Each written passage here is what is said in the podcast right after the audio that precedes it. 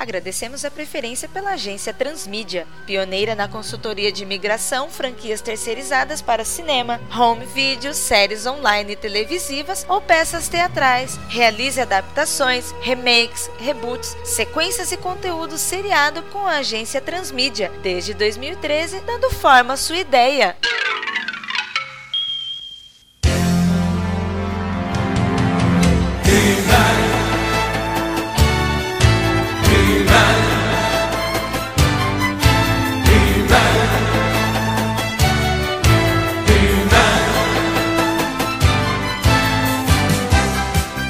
Dia, senhores. Uh, desculpa pelo atraso, mas o trânsito hoje tá um inferno. Eu sou o Rogério, tá? Eu sou representante da Hasbro. E, como vocês sabem, a gente tá querendo fazer uma minissérie, ou uma série mais curtinha, vai, com três temporadas, de 12 episódios cada, sobre o He-Man. Bom, uh, quem são vocês? Bom, seu Rogério, eu sou Vitor Hugo Mota, represento o departamento de criação. O Dr. Jonas me destacou aqui, junto com os meus amigos, para a gente apresentar um material, um produto legal que a gente tem conversado durante pelo menos aí uma semana, correr interno para apresentar um produto legal para você. Ah, bacana. Sou o Rogério, eu sou o Enson, sou do departamento de pesquisa. Ajudei a levantar muitas coisas aqui para fortalecer o enredo da série. Ah, legal. Bom dia, sou o Rogério, sou o Radaf Lobo, é, sou do parte de produção aqui da série também para contribuir. Ah, muito bom. Bom, senhores, como vocês já sabem, né, a gente quer produzir uma série do He-Man. Ele foi um personagem icônico dos anos 80, né? Inclusive, tá até fazendo novamente um sucesso com a entrada dele no canal de TV fechada, né? TV por assinatura. Ele tá voltando a fazendo um sucessinho e então a Hasbro decidiu fazer uma série e apresentar uma ideia, um roteiro todo pra descer e pra Warner ver se eles topam fazer alguma coisa. Quem sabe não até a própria HBO, que ela faz parte do hall de marcas, né? Do grupo. A nossa ideia aqui, depois da gente comparar a série clássica e a série de 2002, Uhum. É que a gente focasse mais na intriga política e entre as famílias. No caso, que teria o, como o Keldor vulgo esqueleto, seria realmente o, o grande vilão por ser o primogênito é, renegado, né? Que o trono deveria ser dele, mas foi passado pro irmão e tem esse conflito todo e depois teria o, o sobrinho que viria a ser o escolhido da espada, o He-Man. E em cima disso a gente resolveu tecer a trama, tanto que o Vitor Hugo sugeriu que a série chamasse Grayskull. Bacana. Então você quer dizer que o esqueleto, a grosso modo, é irmão Isso do Randor, é Sim, na história é canônico. E eles disputaram realmente o- Uhum. o, trono de Eternia. E o Randor, inclusive, ele era relutante em relação à coroa de Eternia. Por isso que o Keldor se acha Hum. tão Tá. merecedor dessa coroa e dele ter sido usurpado pelo irmão. Entendi. É, a gente tá tecendo aqui uma, uma história com a proposta de ser uma coisa que use menos a magia, menos efeitos especiais e puxe mais pro lado político mesmo da história. Seja mais realista, tenha mais impacto, seja uma coisa que até possa ser uma revisitação da própria história normal da humanidade. Mesmo sendo uma mitologia É, a ideia é realizar uma vista sobre o He-Man e os Mestres do Universo, produto de vocês da Filmation Hasbro, sobre um prisma mais Game of Thrones, que tem feito um sucesso. É, isso que eu ia até comentar, né? Ele tá muito Game of Thrones, que Game of Thrones tem toda uma magia envolvida no assunto, mas Exatamente. ela tá em segundo plano, né? É que se a série não fosse voltada pro público infantil, até pelo fato de ter a linha de bonecos, o próprio enredo em si canônico, ele é amarrado para ser um- algo mais sério e político se for trabalhado de um jeito mais peculiar. O ideal é que a gente consiga atingir os dois públicos. Eu tenho que conseguir fazer que o Hum. público de 30 anos, que é o público original, né, ame a série e queira mostrar o seu filho pra assistir também. Então, assim, a gente também não pode, que nem, por exemplo, usando o próprio Game of Thrones, abusar daquele absurdo de mulheres e peitos pra É, mas foi nesse ponto que a gente teve que dar umas freadas. A gente entrou em grande conflito em relação a como a gente abordar o He-Man sem ser explícito demais como um Game of Thrones ou um Spartacus faz na FX ou como fez com Uhum. Roma também, né, que era um festival de desnudos, né? Sim. Então a gente Sim. decidiu focar mesmo foi na parte política. Tem muita traição, tem muita jogada política, mas não de uma forma tão agressiva visualmente. Entendi. Eu acho que é bom a gente partir do começo, né? Que se a gente fizer uma história infantil não vai dar certo. Então é, é bom a gente contar uma gênese. Como o Anderson ele já até adiantou, durante as nossas conversas a gente viu que a série não poderia se chamar He-Man, porque na verdade tudo gira em torno de legado e é o legado de Grayskull. Então a gente achou por Uhum. bem, ao invés de utilizar He-Man, utilizar Grayskull. E esse nome não é estranho para qualquer um que evoque o poder do He-Man na rua. Sim. E segundo o que a gente desenvolveu, a lenda de Grayskull fala que houve um tempo onde as as tribos defendiam os seus próprios interesses, né? não tinha uma unificação. E essas ameaças, por menores que elas fossem, elas abalavam as estruturas daqueles povos separados. Até que veio a Horda. A Horda você já deve ter ouvido falar, porque faz parte do seu produto. Ele aparece muito na Shira, mas ele antes apareceu no He-Man, no começo de tudo. Aí a Horda chegou e o avanço dessa vilania toda era praticamente impossível de alguém deter. Mas aí surgiu um camarada, né? um indivíduo que era um selvagem, né? que cruzou todas as relvas e florestas e tudo mais, e foi por Eterna até que desafiou todos os grandes guerreiros de todas essas tribos que estavam sem unificação. Aí aqueles que quase perderam para ele, né? tiveram na iminência da morte, ele não matou e aliou eles ao seu grupo para poder deter a horda. O nome desse camarada é o Grayskull, um bárbaro, tá? E esses guerreiros ele chamou de os mestres do universo. Aí eles juntos, eles avançaram tá. contra a horda e fizeram uma batalha aí que durou muitos anos. Mas a vitória chegou pro uhum. povo livre, tá? Foi quando o Grayskull ele enfrentou o Hordak nas portas do castelo dele e usando a espada que todo mundo conhece, ele amputou o braço do Hordak. Se você lembrar no desenho da Shira, tá. ele tem um braço que é uma constante de se mudar, né? Vira um martelo, vira um canhão, vira várias coisas. Então eu justifiquei esse braço diferenciado dele com uma amputação feita pelo Grayskull. Aí reza a tá. lenda que essa espada que definiu essa vitória de Eternia, ela foi forjada com um metal místico que foi encontrado nas profundezas do castelo do Hordak e que só os herdeiros que são dignos de Grayskull conseguiram empunhar o poder que foi usado para deter a Horda. Aí o Hordak ele foi banido junto com a organização dele, foi para longe, tanto que uma feiticeira colocou uma barreira. O nome dessa feiticeira é Razor, tá? Ela estabeleceu uma barreira uhum. mística que impede a transposição de criaturas influenciadas pelo soberano da Horda, é o cara que manda na Horda. O reino de Eternia ele foi tá. unificado, as linhagens do Grayskull foram mantidas por casamentos entre esses herdeiros diretos do Grayskull com representantes desses reinos que eram separados e agora se afiliaram. E no dia que as barreiras, no futuro, isso já é uma lenda, né, um mito, que se essas barreiras ficarem fracas demais uhum. para conter o mal da Horda, o avanço dele, um alerta vai guiar através dos céus os herdeiros do Grayskull até o velho castelo, que era do Hordak, e que de lá eles possam guardar o avanço do pessoal da Horda. O antigo castelo do Hordak virou o castelo de Grayskull. Legal, deixa eu te perguntar. A Horda, ela é tecnológica ou não? Ela só é um grupo de bárbaros que veio por qualquer motivo? Ou é uma invasão de outro lugar? É, Eles vêm da onde? A, a Horda, ela é tecnológica, ela é uma invasão espacial. Ela vem, toma tudo volta dela. Vem, destrói as riquezas, a cultura, faz o limpa e parte pro próximo planeta. É tipo o Galactus, né? O pessoal conhece bastante na é. Marvel, é o Devorador de Mundos. Eles têm um comportamento como gafanhoto, de destruir tudo que há de bom, de proveitoso em uma determinada região. Quando naquela subsistência chega a zero, a Horda segue adiante. Apesar de eu não gostar do Galactus, mas então, tudo bem. Mas é porque o soberano da Horda, ele tem esse comportamento de ser conquistador galáctico. E o Hordak, em todas as, vamos dizer, origens dele, ele é também um conquistador espacial. Tanto uhum. quando na história dele mais mística, como na mais tecnológica, na qual ele trabalha pro soberano da Horda. O Hordak, ele não trabalha pro soberano da Horda, ele é o soberano da Horda. O Hordak é o, é o capitão da Horda. Aí, então, há muito, muito tempo atrás, houve invasão da Horda em Eterno. Eles foram batalha por muito tempo, eles perderam e foram jogados para outra dimensão, não, não. é isso? É, dentro não, não eles, se, se, instalaram no planeta vizinho, é, só que nesse caso, no original, no material original, a gente combinou que é um planeta diferente do outro. Só que nesse caso, pra gente não tá. deixar algo muito complicado, viagens interplanetárias e tudo mais, ou interdimensionais, a gente optou uhum. por dividir esse mundo. Essa barreira leva ao outro lado que tem Etéria. Seria continental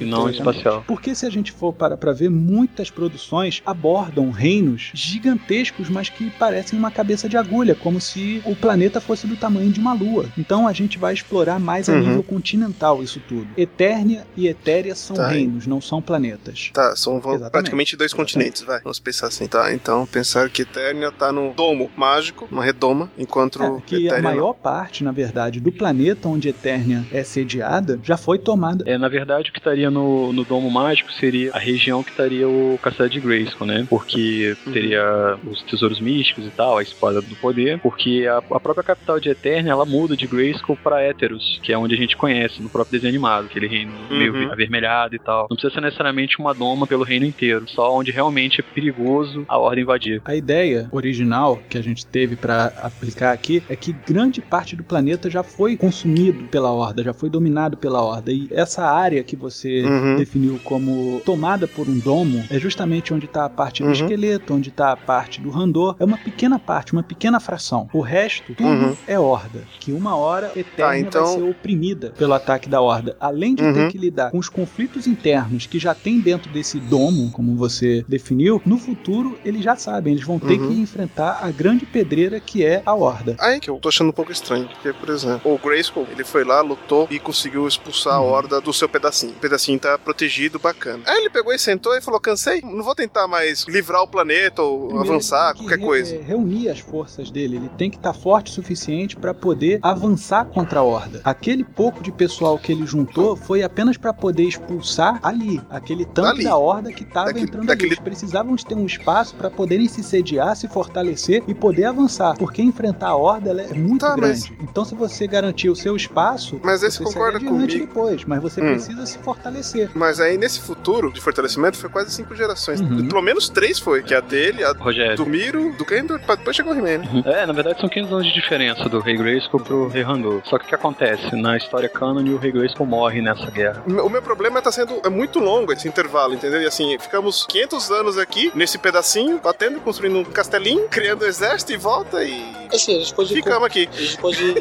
comparar com, por exemplo, o Senhor dos Anéis, onde teve lá a história da guerra contra Sauron e o Isildur, teve aquela batalha gigantesca, toda a Terra-média. Eles conseguiram vencer o Sauron, depois teve um período muito grande de paz. Depois, quando o Sauron voltou a ter força, começou de novo a voltar a ter o conflitos. É, a gente pensou, Não, pensamos no sentido que a Horda ficou acuada em Ethereum. Eu acho que então que podia ser o contrário. Em vez de eu colocar, vai, uma proteção aonde eu posso ficar tranquilo e eles livres do resto do planeta, eu colocar eles num pedaço do planeta numa proteção, que eles não, possam sair. problema. Aí eu acho É. que fica mais coeso, entendeu? Porque assim, ele ficou preso, ele não conseguiu sair. Por isso que ele não avançou. Porque em 500 anos, vamos supor, você tem um exércitozinho e você vai conquistar uma avenida do lado. Com mais dois, três anos, você vai lá, pula pra, pra da frente, né? Com 500 anos, você conquistar o planeta inteiro duas vezes. Dentro do planeta A pé. onde Eternia e Etéria estão sediados, que existe um mana, existe uma magia que o pessoal não consegue explicar direito, que é a parte mística da magia, se dá pra magia ser mais mística, Uhum. que o pessoal chama de esperança da luz. Isso, Esperança da Luz poderia ter Essa aprisionado eles, energia né? para manter dizer. eles isolados deriva da esperança da luz. Isso está no nosso esboço aqui sobre como Grayskull conseguiu conter a horda. Ah, não, não há problema nenhum. A gente simplesmente pode, ao invés de convergir o domo de proteção para Eternia e tudo mais, a gente simplesmente deixar ele côncavo em relação à horda. A horda ser contida e não Eternia, na verdade. Senhor Rogério. Eu acho que seria mais interessante. O que a gente tirou de base foi na animação de 2002, que eles fazem essa Uhum. barreira e deixam o Keldor do outro lado, digamos assim, do, do reino, do continente. A gente pensou nisso Uhum. pra Horda. Mas pode ser adaptado pra um domo, sem É uma problema nenhum. energia, é uma Não, energia. sim, tem Não ideia é de um domo né, si, vai. É, é algo que impede, é uma energia mana que impede que a horda avance sobre a Eternia. Mas a gente pode fazer com que, na verdade, É. essa energia mana, né, ela seja alimentada até pelo nome Esperança da Luz, as pessoas terem esperança nisso daí, torne ela mais É. forte e Uhum. consiga acuar cada vez mais a horda. E a horda se sentindo pressionada, acuada e perto da derrota, ela começa a tentar reagir contra esse domo. E que no futuro vai se tornar o grande problema pro pessoal de Eternia. Que eles vão conseguir de alguma maneira Exato. derrubar o domo e avançar. Aí a E aí gente com concentra as duas É, primeiras enfim. temporadas nos conflitos internos que tem nessa parte de Eterno, Montanha da Serpente, as Terras Ermas e tudo mais. E no final a gente mostrar que esses conflitos enfraqueceram tanto o pessoal do povo do Randor e do povo do Keldor que as barreiras místicas se romperam ou se tornaram fracas demais para conter a ordem e ela conseguiu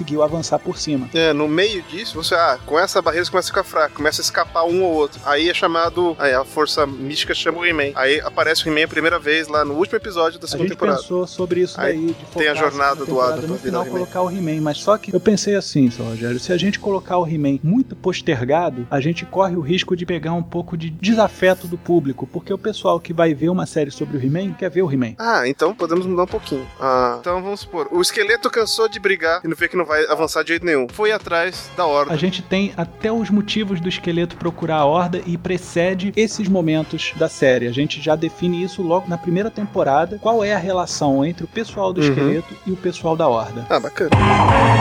O enfraquecimento do domo de proteção, a gente já citou também na nossa ideia, sendo como, por exemplo, uma doença, que é a peste soberana, que vai afetando todo o Existe reino. isso mesmo. A gente tem um momento que a gente desenvolveu durante o nosso correio interno, a gente conversando entre si, sobre existia uma influência da Horda dentro de Eternia, que é uma doença que afeta o povo, que é a peste soberana. Uhum. E isso é uma, uma manifestação pequena, mas que vai simplesmente criar uma ruptura dentro desse reino, que é o que vai fazer o Keldor e o Randor brigarem, terem essa cisão de coroa e tudo mais. Isso pode começar a realmente enfraquecer as barreiras e tornar a Horda mais forte. Muito bem observado, Raul. É, isso pode ser também um, um exemplo. A barreira tá ficando mais fraca, pode ser também o a própria horda criando essa doença. É, é justamente isso, porque É, é, aqueles momentos de desesperança, né, do pessoal, que não tem mais esperança no que está acontecendo em Eternis, que as coisas vão melhorar, isso enfraquece a barreira, é, o véu fica fino, e essa pequena discórdia que é a peste soberana, ela consegue ser aplicada no povo.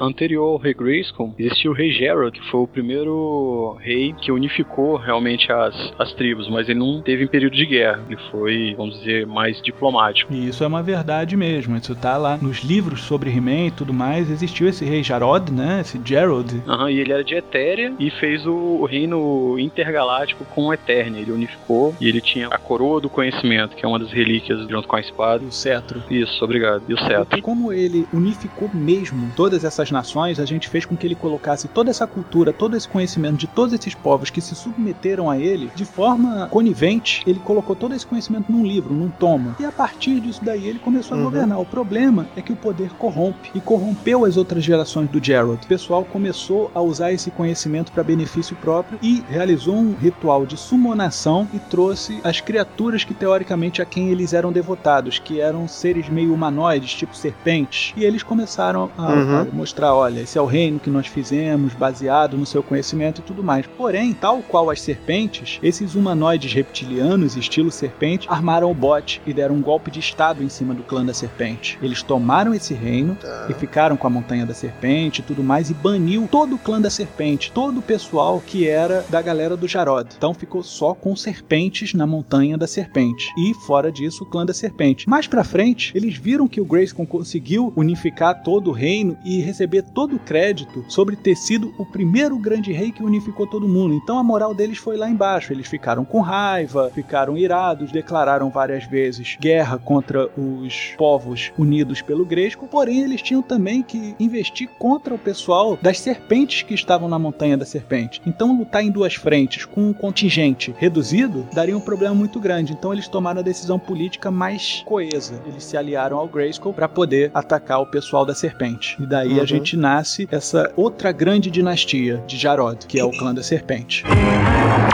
Aí Tá. O Grayskull, na verdade, ele criou Eternia, né? O, o reino de Eternia, que o Anderson lembrou que no desenho ele é fundeado em Éteros. E o que que são os mestres do universo, né? Que o pessoal tá lá, o He-Man e os mestres do universo, né? Eles funcionam como se fosse uma ONU de Eternia, né? É uma reunião dos representantes mais hábeis de cada povo afiliado ao reino, tipo o que o Grayskull fez no começo para poder reprimir a Horda, tá? É uma tropa de elite que tem como outras funções é assegurar a heterogeneidade de Eternia, mostrar que é um povo diferente, mas unido, e que essa segurança eh, fosse Uhum. fornecida ao povo, né? Fosse comum a todos. E originalmente, como foi formado pelo Rei Grayskull, hoje os mestres do universo são muito mais políticos do que combativos, porque não tem muito motivo para ter guerra, para ter briga. Então o pessoal tá em decisões mais políticas, tá? Mas desde o surgimento do esqueleto e a ramificação da horda que teve no, no terreno por conta da peste soberana ou qualquer outra coisa, essa elite ela retomou um, um propósito inicial, né? Que é o de combater, tá? E hoje em dia, Uhum. assim, como a gente vai colocar na série, quem comanda os mestres do universo é o Duncan, que é o mentor.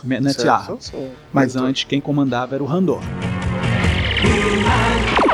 Deixa eu fazer uma outra pergunta. Lá atrás você falou que quem era tecnológico era a Horda e o restante do planeta era É, meio era bárbaro. muito mais dizer. voltados para técnicas de guerra. E agora, 500 anos depois? Eles evoluíram, estão Eu carrinho não que sei voa. se vale a pena a gente colocar o carrinho que o voa desenho. por dois motivos, seu Rogério. A gente vai investir Hum. muito em CGI? Eu acho que não. Acho que vale a gente colocar a tecnologia aplicada à batalha, porém não a transporte ou coisas do tipo. Tá, eu não sou Exatamente. futurista. Não, por que, que eu falo disso? Porque assim, se lá na frente a gente for considerar que a gente tem três grandes continentes, um tá preso ao Horda, outro tá Eterno, outro tá Etéria, em algum momento eles vão ter que ir Na pra um lugar pro outro. né? Etéria tá com a Horda. A Horda conseguiu segurar a Etéria. Eu achei que ia ser diferente. Eu achei que quando a Horda saísse, ela não ia atacar Eterna, ela ia atacar Etéria. E Eterna não conseguiria ajudar porque está sendo atacada pelo esqueleto. Etéria ela vai ter uma citação muito. Ah, eles estariam com forte dois. Em relação à gênese de toda essa politicagem, né? Que é nossa, Uhum. nosso disclaimer né, sobre a nobreza. Que atualmente a Eternia ela é governada pelo Rei Miro, tá? Ele é o legítimo herdeiro do Rei Grayskull. Certo, certo.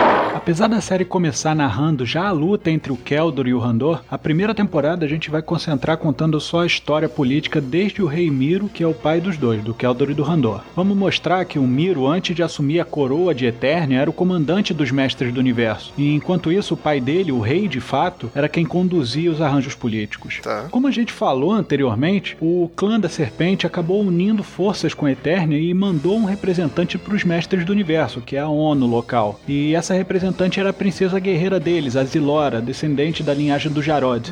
No começo, o Miro não curtiu muito a ideia, ele sempre foi meio desconfiado do pessoal do clã da Serpente, mas depois de algumas batalhas ao lado da Zilora, a desconfiança dele se tornou admiração e acabou que os dois acabaram se casando. Tá. Esse foi o período onde o povo se sentiu mais protegido, porque na Sala do Trono existiam duas das três peças místicas de Eternia: a espada de Grayskull, que estava com o Miro, e o cetro do Jarod, que estava com a Zilora. Uhum. Aí a Zilora engravidou e nove meses depois nasceu Keldor.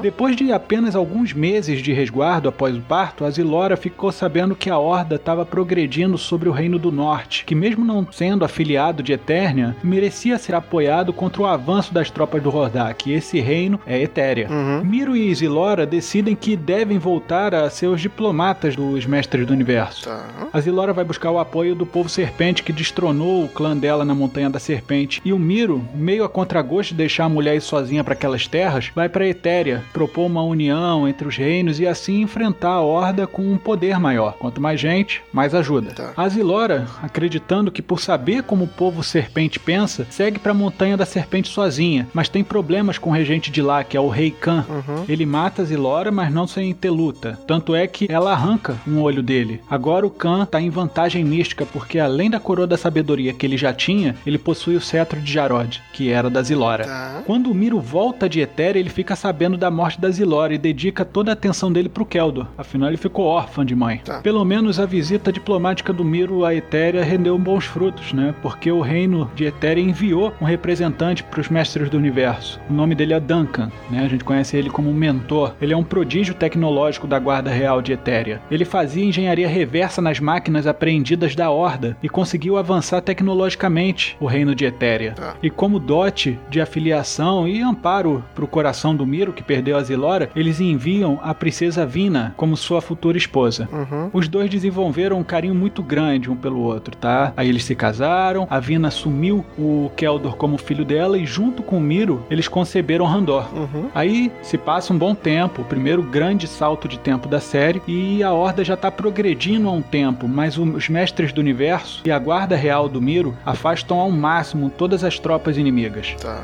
Só que aí Etéria é a grande perda deste período, porque ela é totalmente tomada pela Horda. Mas o grande mal silencioso que atormentou o pessoal de Eternia foi a tal da peste soberana, que é uma doença que afetou uma grande massa do povo eterniano. né? Essa doença, essa peste, causa deformações bem monstruosas e aqueles que rejeitam as mutações, né, morrem. E não são muitos que resistem. Uhum. O povo entra numa de cobrar mais dos mestres do universo, porque eles pagam os impostos ao rei Miro, mas o resultado não tem sido uma qualidade de vi- de vida boa, né? Eles estão penando com isso. Uhum. Nessa época, o rei Miro já levava o Keldor e o Randor para as frentes de batalha, para eles terem já um contato com o povo que governa e o mal que a Horda representa, ver a dimensão do inimigo. Tá. O Keldor ele vira o orador e ganha tempo precioso para os mestres do universo, que estão em baixa, né, com a opinião pública. Isso faz com que o Miro admire ainda mais o primogênito dele, no caso o Keldor, porque além de ter conseguido suprir a ausência de Zilora na, na vida do garoto, ele tem demonstrado mostrado um perfil de rei conciliador e bastante político, né? Enquanto o Randor, ele era um rei de armas, um rei de batalhas, né? Um príncipe duque. Tori Locke, né, agora. O Anderson, ele aplicou muito bem os estereótipos da mitologia nórdica, porque no, no He-Man tem isso o tempo todo. Ele até falou que o Adam, ele é como se fosse o Donald Blake. A espada é como se fosse um martelo. Aí, a partir do momento que ele tem a espada, ele tem a força. Entendi. Entre os guardas reais existia um que fora afetado pela peste soberana, e o Keldor o acolheu diante do povo todo, na frente de todos. E junto com o Duncan, eles extirparam o braço dele, arrancaram fora um braço infectado, e a mandíbula dele também estava muito deformada, não deu para salvar. Eles conseguiram reconstruir isso com um maquinário e o Keldor, nesse dia, conseguiu o aliado mais fiel dele, que é o Mandíbula. E o Mandíbula fica sob a tutela do Duncan, né, do mentor, e fica treinando para ser o mestre do universo no futuro. Sim. Mas aí acontece o que todos sabiam que aconteceria, mas ainda assim tinham medo, né? A peste soberana adentra o castelo de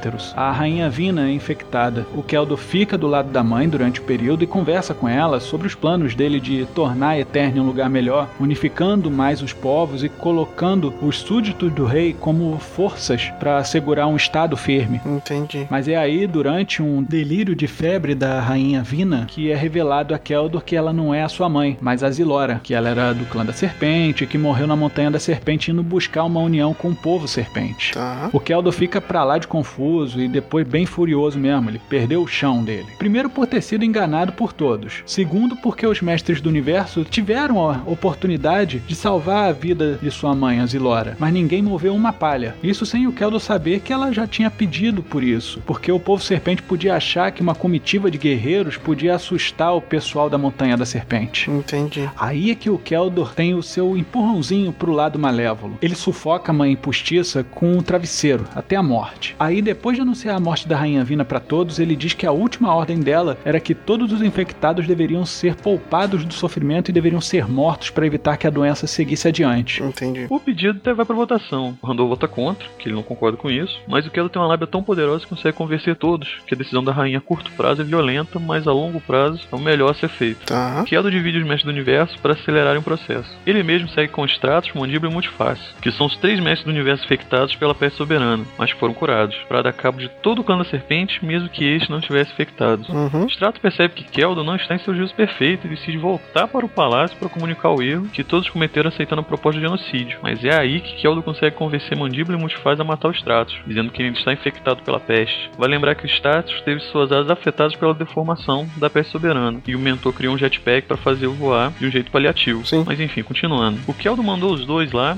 e mandou quebrar a mochila do Stratos. E quantos ossos mais eles conseguissem quebrar. Depois disso, lá, todo ferrado, o Stratos é jogado numa pilha de defuntos com o clã da serpente para ser queimado junto. Uhum. Pô, mas por que o Keldor matou o clã da serpente, o único elo, né, que ele tinha com a mãe dele, a Zilora? Porque ciente de toda a história que envolve os herdeiros do Jarot, ele julgou o atual clã serpente como um povo covarde, que eles desistiram de lutar pela honra e se renderam ao reino de Eternia. Ele não vê como uma filiação, vê como uma traição. Uhum. Durante essa chacina, Keldor soube do cetro de Gerald que sua mãe usava e assume que, se ele tiver tanto a espada de Grayskull quando for rei e tiver também o cetro de Gerald, que é de sua mãe, seu poder não vai ter limite. Tá. Aí acontece mais um salto de tempo, né? Que a gente vai mostrar o Randor se casando com a Marlena, que é uma nobre de uma nação recém-anexada à Eternia, sempre fazendo novas uniões. Uhum. Keldor continua manipulando suas peças no jogo político, para garantir seu lugar no trono, até que um dia ele vê uma águia enorme voando no perímetro do castelo. Ele fica curioso, segue o passo através de terrenos que muita gente conhecia, ou que não tinha coragem de passar. Tá. É aí que finalmente ele encontra o castelo de Grayskull. O problema é que ele não consegue acessar o castelo, porque o fosso sem fundo que envolve o castelo não permite que ele entre. Aí ele volta pro castelo de Éteros e chama o Randor. Tá. Para convencer o irmão que ele tem que seguir adiante, o Keldor fala que arrumou um jeito de vencer a horda de uma vez por todas, mas que só os que possuem o sangue de Grayskull pode cruzar a ponte. Ok. Muito malandramente, o Keldor segura no ombro do Randor e consegue cruzar a ponte, sobre o fosso sem fundo. Lá dentro eles conhecem a feiticeira Zoar e sua discípula, Evelyn. Depois de muito papo, Randor se deita com Zoar, enquanto Keldor fica jogando charme pra Evelyn. Tá. Aí depois de nove meses, nasce a Tila, filha do Randor com a Zoar. Crianças.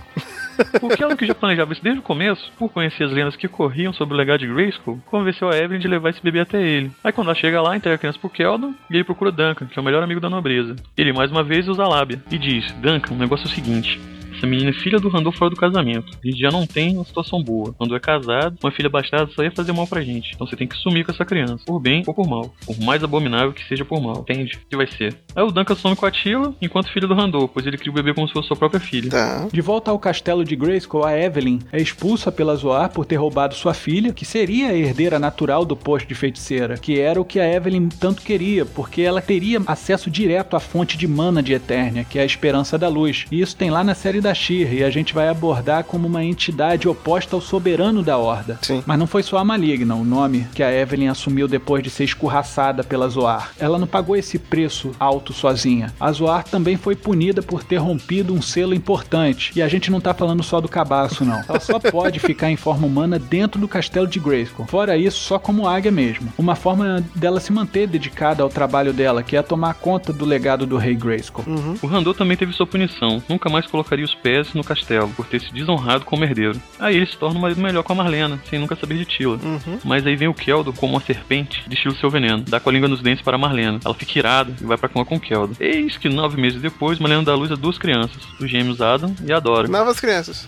Mas é muito importante deixar subentendido que eles podem ser filhos de Keldo ou do Randor, pois essa dúvida é que vai reger toda essa orquestra de tragédias. Uhum. A partida da Evelyn do castelo de Greystone trouxe uma consequência. As barreiras místicas se enfraqueceram e a Horda começou a se manifestar mais fisicamente em Eternia. O Hordak invade o castelo de Éteros e encontra Keldo nos corredores. Aí é que Keldo negocia com o demônio. Ele diz que pode dar uma força para a Horda se aliando à organização. O Hordak fica meio cabreiro, mas aceita sua condição. Ele quer o herdeiro mais puro de Grayskull. O Keldor, muito malandro, usa as regras a favor dele e se lembra dos livros ancestrais que ele lia, que diziam que o herdeiro vai ser um guerreiro poderoso. Mas em nenhum momento o pessoal fala que esse indivíduo vai ser uma mulher. E aí que ele entrega a Dora pro Hordak, que na concepção dele não vai manifestar o legado do antigo rei. Aí ele vai deixar o caminho livre para ele, pro Keldor, ser o único herdeiro legítimo. Ok. O Hordak não faz a menor ideia da existência do Adam e aceita a Dora como dote de Keldo para se filiar à Horda. O pacto é selado com a perdimão, e aí que a energia negativa que sai do Hordak faz com que Keldo fique desfigurado, ficando com o rosto esquelético. Uhum. O Hordak diz que não vai levar o Keldor e fala que um cachorro é muito mais fácil de se adestrar desde filhote, não quando ele já é crescido e cheio de vício. Entendi. O Rei Miro, no fim da frase do Hordak, vendo lá o Keldor urrando de dor enquanto a cara dele se dissolve, ele se joga contra o Hordak, tentando salvar a Dora que tá nos braços dele. Os dois somem através de um portal e os três nunca mais são vistos desde então. Uhum. Keldo envolve Adam num manto que foge do palácio. Lá fora ele encontra o Multiface e o Mandíbula. Junto com eles, Keldo se apresenta ao povo que está se recuperando da peste soberana e diz que por ter contraído também a doença, ele foi expulso da corte. E quem se sentisse tão trajado como ele por ser diferente, e aí que ele mostra a cara esquelética dele para mostrar a deformidade, como se fosse um efeito colateral da doença, deveria segui-lo até um ponto de Eternia onde poderiam viver em paz, independente de suas condições físicas. E aí que ele carrega um terço da população de Eternia numa romaria que vai para a Montanha da Serpente. Conseguiu o carisma do povo. Aí no meio do caminho, Kelda se destaca do grupo, puxa a Ada de dentro do manto, coloca o garoto em cima de uma pedra e tenta atravessar o peito dele com um punhal, mas é interrompido por um tigre quando faz um leve corte no peito do Ada. Depois de uma briga com esse tigre, Keldo foge e deixa que a natureza tome as rédeas da situação, que aquele tigre mata as crianças. Afinal, ele mesmo tem dúvida se aquele moleque é filho dele. Tá. Mas o legal é que o tigre não só vai embora sem fazer mal pro moleque, como também o choro do bebê atrai a atenção de Vicor, que é o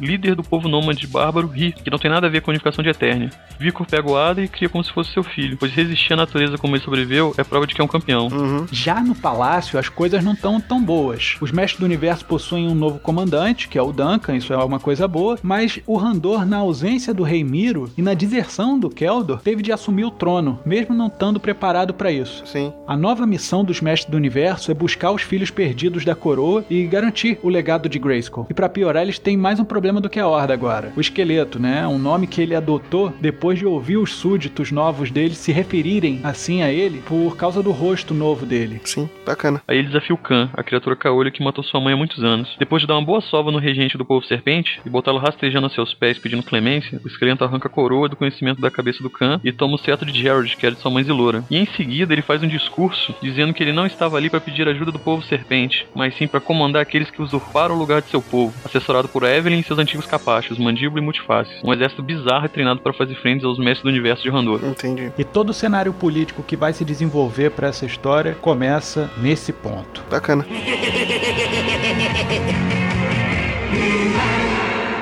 A ideia de colocar um povo nômade na história é porque isso impediria esse povo ser encontrado assim facilmente, porque um povo em qualquer local deixa rastros. Sendo um povo nômade, eles são acostumados a sair de um local sem deixar rastros, sem Ah, serem tá. perseguidos. Então isso também permite que a gente coloque um elemento na história que é o povo ele carrega consigo suas próprias residências. Eles têm casas em carroças e cada homem, cada guerreiro carrega sua própria carroça, mantendo os animais unicamente para propósitos de batalha, de combate. Então os cavalos que eles possuem seria uma ofensa para eles colocar É para como se puxar a colocar um carroça. manga larga marchador pra puxar uma carroça. Você nunca vai fazer isso. Sim. É a nossa metáfora pra roda do Conan. Exatamente, a gente chegou nesse ponto, porque o He-Man ele tem uma história clássica que o pessoal fala que o He-Man é o Conan um pouco mais tranquilo. Na, na verdade, a assim. história original é diferente, né? Ela não é a, a primeira história não é a do desenho animado, né? É as do boneco, Sim, que vinha sim. num quadrinho junto com o bonequinho. E a gente respeitou É, nos muito essa primeira história. Eles falam do Vicor pra ele. Na história em quadrinhos original, do He-Man original, o He-Man era desse povo bárbaro. Tanto que o outro He-Man, vamos dizer, moreno, se chama Vicor na história. Daí que a gente tirou a referência do povo ser bárbaro, de ter esse personagem com esse nome, e deles criarem o Príncipe Adam, que só se tornou Príncipe Adam já na segunda história, que foi pro desenho animado. Nessa história toda daí, a gente conseguiu fazer essas referências e conseguimos manter a história cânone do He-Man, mesclando com a história pop Uhum. dele, né? Que é, é ele sendo o Príncipe Adam. Ele continua sendo Príncipe Adam, mas ele continua sendo um bárbaro, full time. É, ele só não sabe que é o Príncipe Adam, né? Exatamente. Além das tribos dos homens de Homens de quem, filho? Os homens que os riem. homens de Rio. Ó, cambada de palhaço. É, foi daí que veio o multifácil. ok.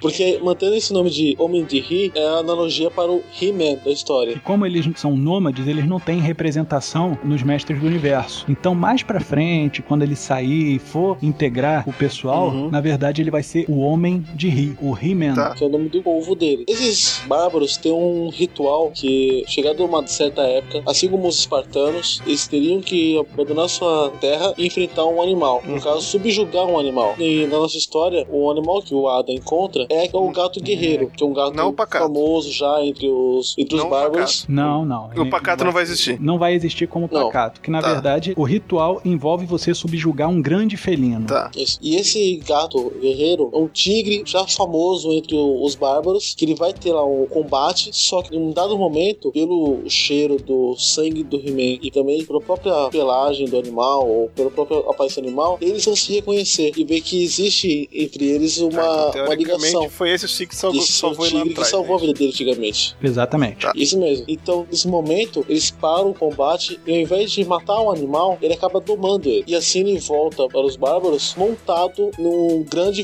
tigre que aterrorizava todos, que ninguém conseguiu Tá. vencer anteriormente. Eu imagino assim que é o ritual E esse de é, é o. passagem da criança pro adulto. Que na verdade esse ritual é, Isso. é para quem quer se tornar o novo líder da tribo de Ri, que na verdade é difícil você conseguir sobreviver. Poucas pessoas se candidatavam a isso. O Vicor conseguiu chegar a esse posto porque ele matou um grande felino e, e veste a pelagem desse grande felino. Esse rito de passagem que tem como função escolher um novo regente para a tribo de Ri, que o Vicor tinha conseguido, e agora é o Adam porque ele subjugou o tigre, teve várias outras passagens. Numa delas, na mesma época que o Vicor estava entrando na maturidade dele, lá pelos 16 anos, teve um camarada que foi tentar a sorte, só que ele não foi tão feliz nisso daí. Tá. Porque o que acontece? Ele agiu de maneira covarde. Só tinha duas formas de você retornar desse rito de passagem. Ou era morto, nego encontrava o seu cadáver e levava de volta para ser enterrado, ou era como o novo regente. Ou seja, era vivo, vitorioso ou morto, mas com glória. Entendi. E esse camarada encontrou filhotes de tigre e matou quase todos. E ele envergou o couro listrado desses filhotes para fazer se passar por um grande tigre, né? Ele vestiu esse manto como se fosse um tigre grandão e na verdade era um monte de couro de filhote retalhado. Um dos filhotes até conseguiu fugir e acionou a mãe dele, né? A tigresa que era a mãe dele. E quando ele estava voltando para a tribo, ele foi surpreendido pela mãe dos filhotes e rolou uma briga. Os dois começaram a lutar e mesmo sabendo que havia só duas formas de retornar à tribo, como eu te falei,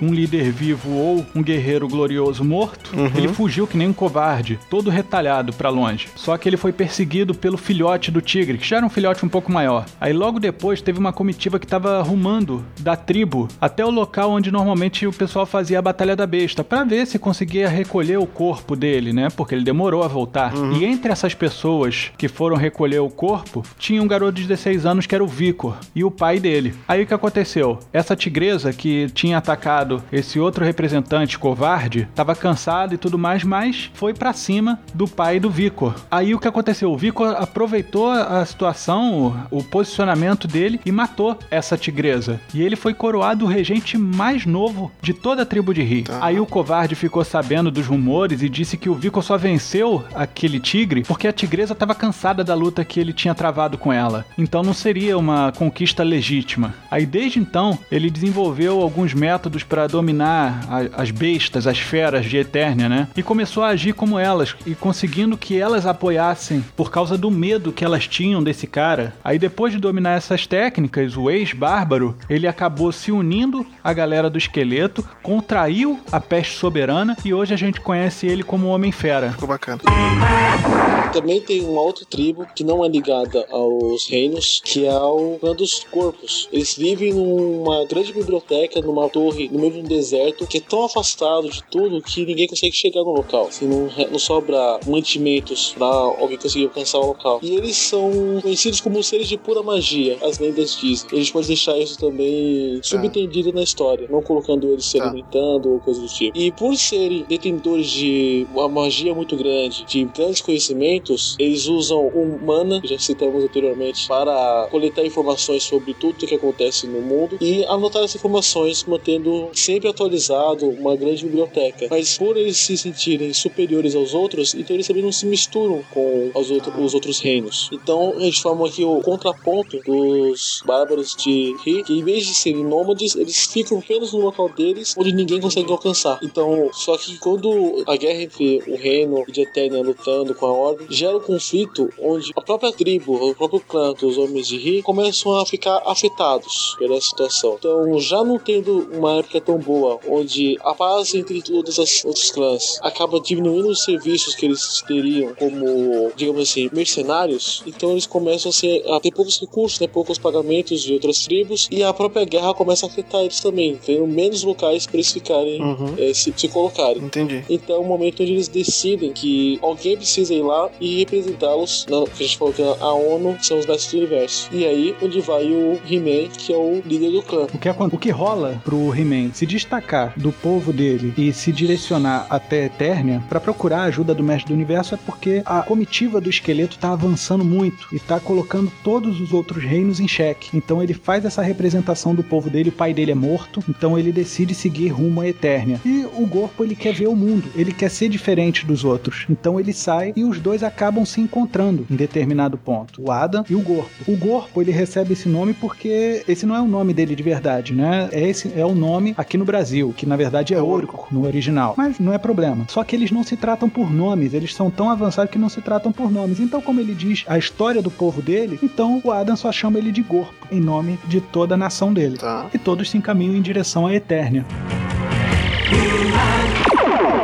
negócio é que depois de um tempo o Adam ele começa a perceber que ele está sendo sondado por uma águia. Lógico que essa águia é Zoar, uhum. né? E logo se torna uma companheira dele. Ele começa a praticar tipo falcoaria com a águia, uhum. né? E sem desconfiar que do que, que se trata aquela ave, o Adam segue com o tigre dele, o corpo, até chegar no castelo de Grayskull. E lá ele é apresentado a forma física da Zoar, que é onde ela pode se transformar, né? Ela vira feiticeira. Aí ela explana sobre qual é a importância para Eternia da figura que ele é e delibera sobre o fato dela ser a guardiã do rei Grayskull, né? E a, a cultura dele. Tem os artefatos dele, tudo lá uhum. dentro. Ele pega o quê? Um colete. É a única coisa também que cabe nele, tão grande que ele ficou. ele pega o colete e coloca no peito. E é bom que esse colete, o famoso colete do Vasco, é. né? Esse colete ele tapa justamente o ferimento que o Keldor tinha deixado no peito uhum. dele. Então, ninguém, principalmente o Keldor, não vai ter a visão imediata de que o Adam é o sobrinho, talvez filho dele. Mas o Anderson ele falou uma coisa muito interessante que tem um quadro do Rei Grayskull na sala do trono de Eternia. Tá. E quando as pessoas virem o Adam por lá, tendo o combate e tudo mais, e olharem e falar, meu Deus, ele é a cara do Grayskull, ninguém percebeu isso.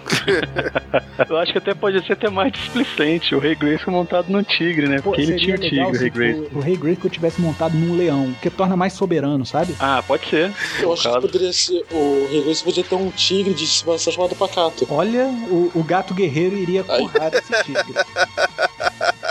Eu acho que não seria legal. É verdade. A ideia, seu Ah. Rogério, é grande, tanto que normalmente pra filme a gente é muito mais conciso Uhum. nas ideias. Mas como a gente tá falando de série em três temporadas, a gente precisou estruturar muito bem toda a trama política que envolve Eternia, Horda e Esqueleto. Ah. Sem falar que o Esqueleto ele voltou pra Montanha da Serpente, não matou o Khan, ele transformou o Khan em seu lacaio, que tem o Cobra Khan no Uhum. desenho, e o, o Keldor ele tem o cetro de Jarod, a coroa do conhecimento, e pra ele ter esse tríplice poder só falta a espada de Grayskull. E ele tem direito à espada de Grayskull. Por isso que ele ataca tanto Sim. Eternia. Entendi. E a espada de Grayskull tá com o Rei Randor, né? O Rei Randor ele ostenta a espada de Grayskull, mas não tem poder pra ele. É, como ele não é herdeiro direto. Porque ele não é digno. Exatamente. Não tem gente digna nem ferrando. O único digno, na verdade, é o Adam. É o único que realmente vai ter algum poder com a espada de Grayskull. Tá, aí deixa eu te perguntar. Levaram a, a Dora embora. Exato. Onde eu vou achar a espada justiceira? Sim. eu esqueci o nome da espada dela. Você vai achar no terceiro mundo, porque isso é É, esqueci o nome da espada.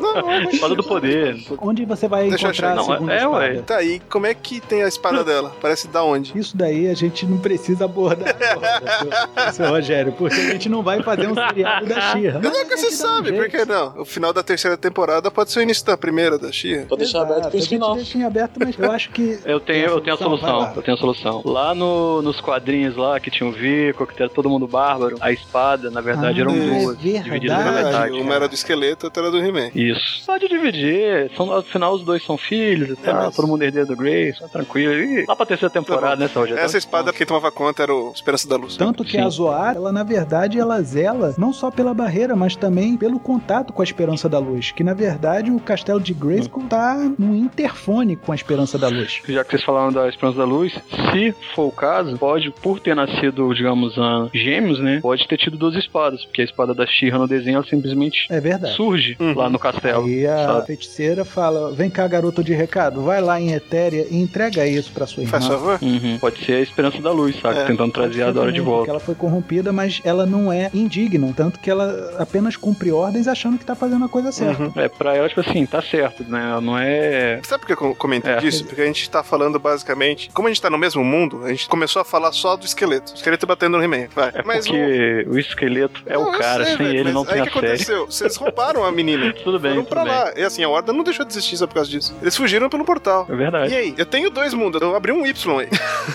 eu tenho duas crianças. Sim, sim. Uma, aí eu contei de um belo dia como ela cresceu, como virou o He-Man. E a gente esqueceu da Dora. Sabe o que que é interessante nisso tudo, seu Rogério? Que o Adam, ele foi criado por um povo selvagem, Uhum. sem tecnologia praticamente nenhuma. Enquanto a Dora, ela foi adotada pelo Hordak, que é pura É, tecnologia. teoricamente ela é filha do Hordak, vamos imaginar assim. É, nos quadrinhos, inclusive, ela usa a armadura da Horda com um capacete com, a- com o símbolo lá do- da Horda, Uhum. que é o rosto do Hordak. Que na verdade o soberano é da mesma raça do Hordak, apesar de não mostrar.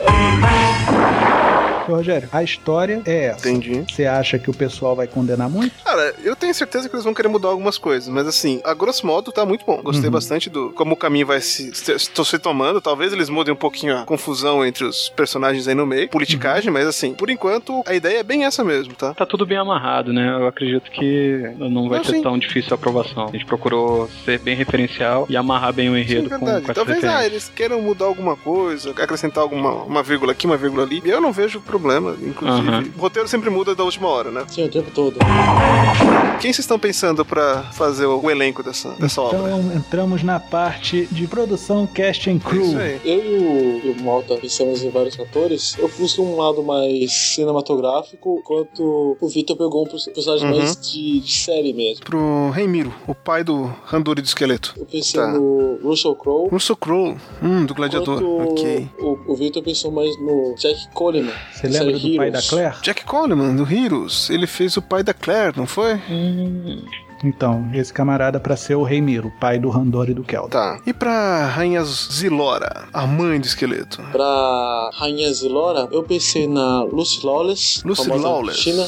A Xena, ok. E eu fui numa onda de que ela tem uma pegada mais egípcia, um pouco mais morena e tudo mais, que denota um pouco de misticismo. Então, eu procurei uma atriz que tenha um físico de guerreira, porque se a gente lembra bem, a Zilora, ela é uma princesa Uhum. guerreira, tal qual a Xena. Olha só. E eu busquei no elenco de Lost uma atriz chamada Zuleika Robinson. Ela fez Ilana, ela trabalhava pro Jacob. Zuleika Robinson, do Lost. Legal, interessante. Ah, é verdade. Muito E bom. ela é uma boa atriz. E pra Rainha Vina, a mãe do Randor? É, aqui pra Rainha Vina, pensei na atriz Cynthia Nixon, de Sex and the City, que ela fez a Miranda Hobbs. Mas sim pelo próprio porte da atriz, pela aparência. em si. Tá. Cynthia Nixon, do Sex and the City. Tá. Enquanto o Victor pensou na atriz Sonia Folger. E a Sonia Walger, do Flash Forward. Legal, legal também. E você também deve conhecer ela por Lost, Rogério. Ela fez a Penny. Ah, e o Keldor, o esqueleto? Quem que vai fazer? Eu pensei no Benedict Cumberbatch, que ele é o Khan de Star Trek Ah, bacana. filme. E a voz do Smaug. E a, a voz É, do Smaug, é verdade. É. Ele também é o Sherlock. Uhum. É verdade, na série. Ele e o Bilbo, que é o Watson, né? Aham. E eu já pensei o Keldor Enquanto- sendo o Christopher Meloni. Talvez vocês conheçam ele pelo Law and Order, que é o Special Victims Unit. Ele é um cara grandão, de porte, ele tem o rosto bem sem expressão. Bom, o esqueleto sendo de osso não tem muita expressão, na é verdade? E é um bom É, ator, verdade. acima de tudo. Eu tenho que ter um cara forte, né? Ele não é um cara magrinho, então. É, o Christopher Meloni, ele é forte. tranquilo. Ele fez o, aquele Camelot da Stars, né? Ele era o Merlin, que lutava com a galera lá. Ele tem porte. ele. E o Randor, o pai do He-Man, quem que vai fazer? Vocês acham? Para o Randor, eu escolhi o Cliff Owen, que ele foi o Arthur no filme Rei Arthur. Clive Owen, legal. E eu já peguei uma verve mais série de TV e eu chamei o senhor John Schneider, que fez o Jonathan Kent em Smallville. Ele tem uma cara de um bom pai. Tem, eu achei legal também.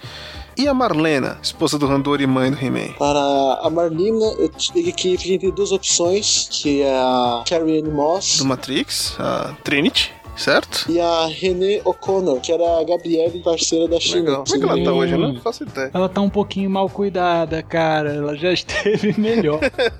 Porque assim, pro casting que eu pensei, na verdade, eu peguei uns, uns atores na faixa de idade entre 50 e 60 anos. Enquanto o Victor pegou uma faixa um pouco menor, um pouco Uhum. mais baixa. Uhum. Ó, pra Rainha Marlena, por exemplo, eu procurei Amanda Tapping. Ah, Amanda Tapping, do Supernatural, recentemente e também ela fez Stargate, várias, várias temporadas de Stargate. É uma coroa de respeito. E o Duncan, no Mentor, o que vocês acham que ficaria legal? Para o Duncan, eu escolhi o Tom Savini, De um drink no inferno.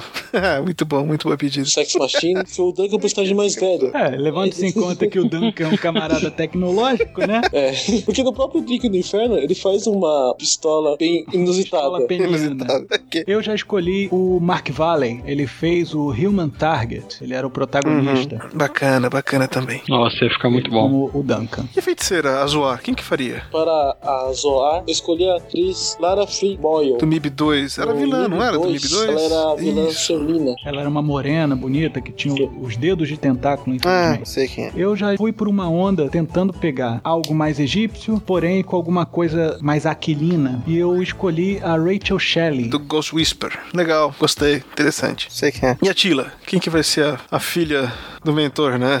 Na verdade, do Randor e da Zoar. Pra Tila, eu escolhi a atriz Natalie Cox. Do Fúria de Titãs, tá. E eu, pra Tila, eu referenciei a atriz Megan Boone. Do Blacklist. Legal, legal, interessante. Hum, Eu tentei pegar uma atriz que parecesse uma mistura do John Schneider com a Rachel E Shelley. a maligna? É a Evelyn. Quem seria? Então, pra Evelyn, eu tinha selecionado uma atriz, só que depois que eu vi a opção do, do Mota, eu acabei desistindo minha escolha. Então eu fui pela cidade dele mesmo, que é Morena, Morena. Baccarin. Morena Bacarim, muito bacana. Muito bom, muito boa escolha dos senhores. Da série V, a dos alienígenas, não é? Legal, muito bom, muito boa escolha. Muito boa escolha. Recentemente tá fazendo Homeland. Stratos. É aquele que é dos Mestres do Universo que é atacado pelo esqueleto, né? E que tem as suas asas quebradas, não é esse? Pro personagem Stratos, eu escolhi o Stephen Dorff, que ele participou do filme Do Blade. Blade, Caçador de Vampiros, como Deacon seja, Frost. o, o vampiro vilão do primeiro filme do Blade. Legal, sei quem é. Eu vi bastante o Stratos e eu notei que ele tem uns traços bastante negros. E eu acabei procurando um ator negro pra fazer ele. E eu procurei o Nelson Ellis. Ele fez o Lafayette no True Blood. True Blood.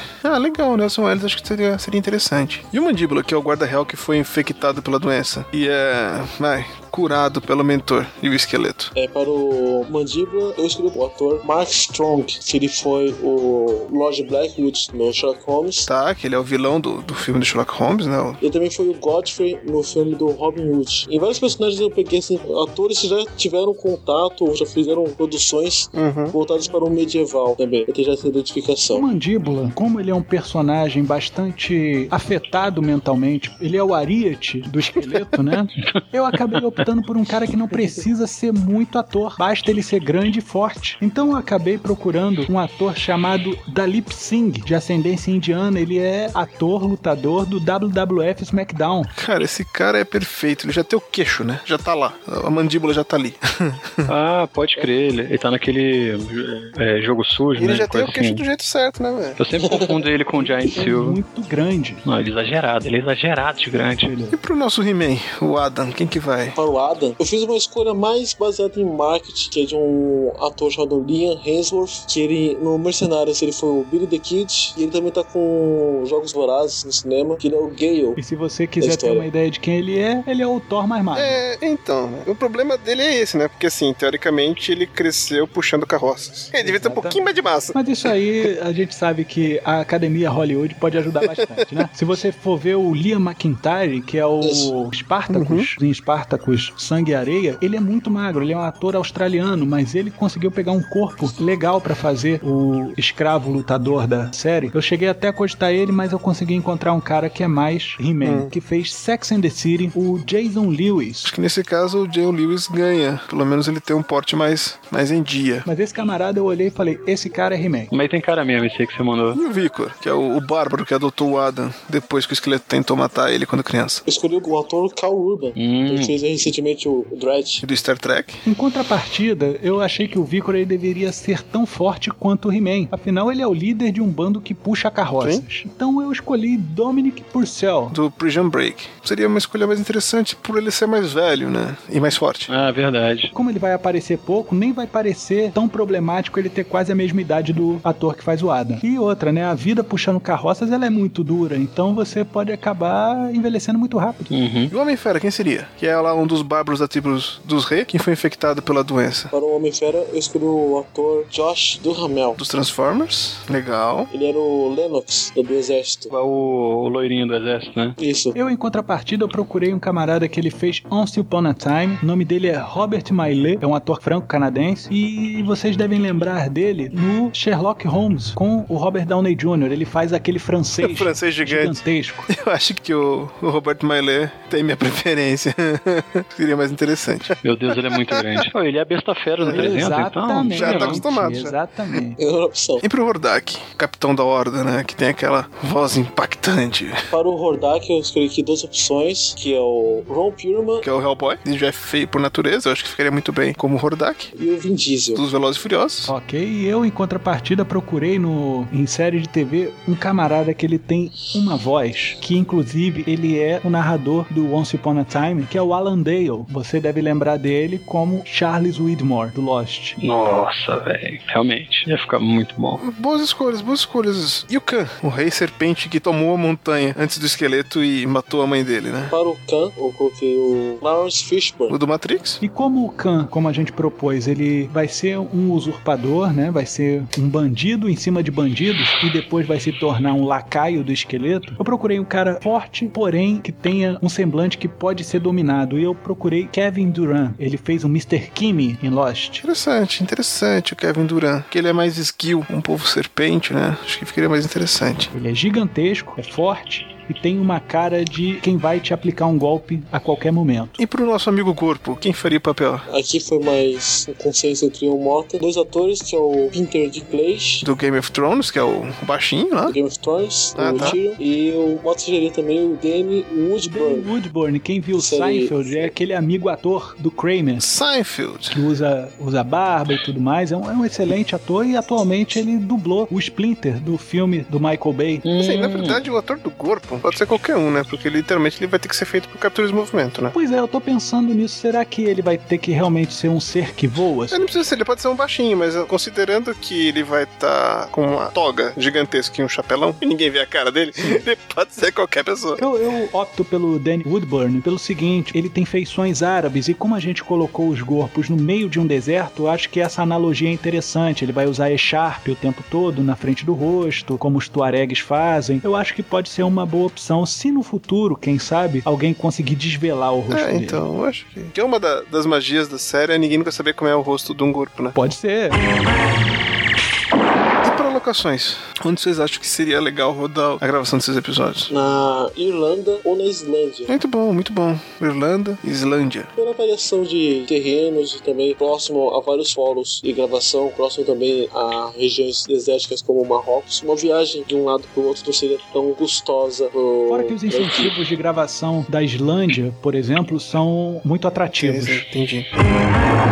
Pra direção. Selecionei aqui também o Alan Taylor com produção do Christopher Nolan, produção executiva. Essa é a versão um pouco mais cinematográfica. Eu dei três opções de direção focadas em séries de tá. TV, que é o Jesse Warren, Spartacus, o Michael Apted, de Roma, legal, e também o Alan Taylor, que ele é responsável por vários episódios do Game uhum. of Thrones. É, eu acho uhum. que o pessoal que mais vai se interessar em fazer é o pessoal do, do Mota, que eles já estão acostumados e sabem fazer direito para esse tipo de cenário. Né? Correto. Logicamente, essa lista depende muito dos agentes. A é, gente sim. pode também abrir testes, a gente pode arrumar pessoas muito mais capacitadas. Mas eu acho que o, o biotipo dos personagens estão muito bem expressos, tanto na, na, lista que o Haddock fez, quanto na minha também. Só que cada um numa mídia uhum. diferente. É, tudo vai de acordo com o orçamento, uhum. disponibilidade dos atores, enfim. Né? E as duas listas também não são uma concorrendo com a outra. Então pode ser que alguma opção que eu citei seja colocada na lista do Mota, vice-versa. Então são sugestões de personagens. A partir de ah, duas sim. visões diferentes. É importante a gente ter um cast inicial só pra conseguir visualizar o personagem, vai. Saber por onde uhum, começar, é exato. verdade.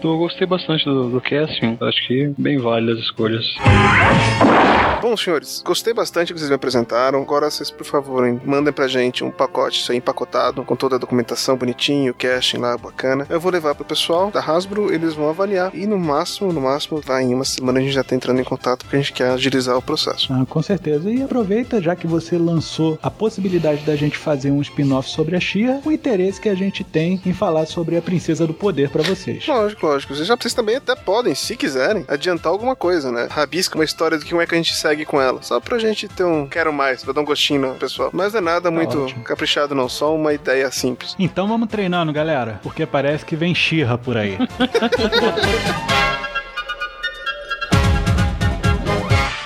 A agência Transmídia agradece a sua atenção e tenha uma boa semana.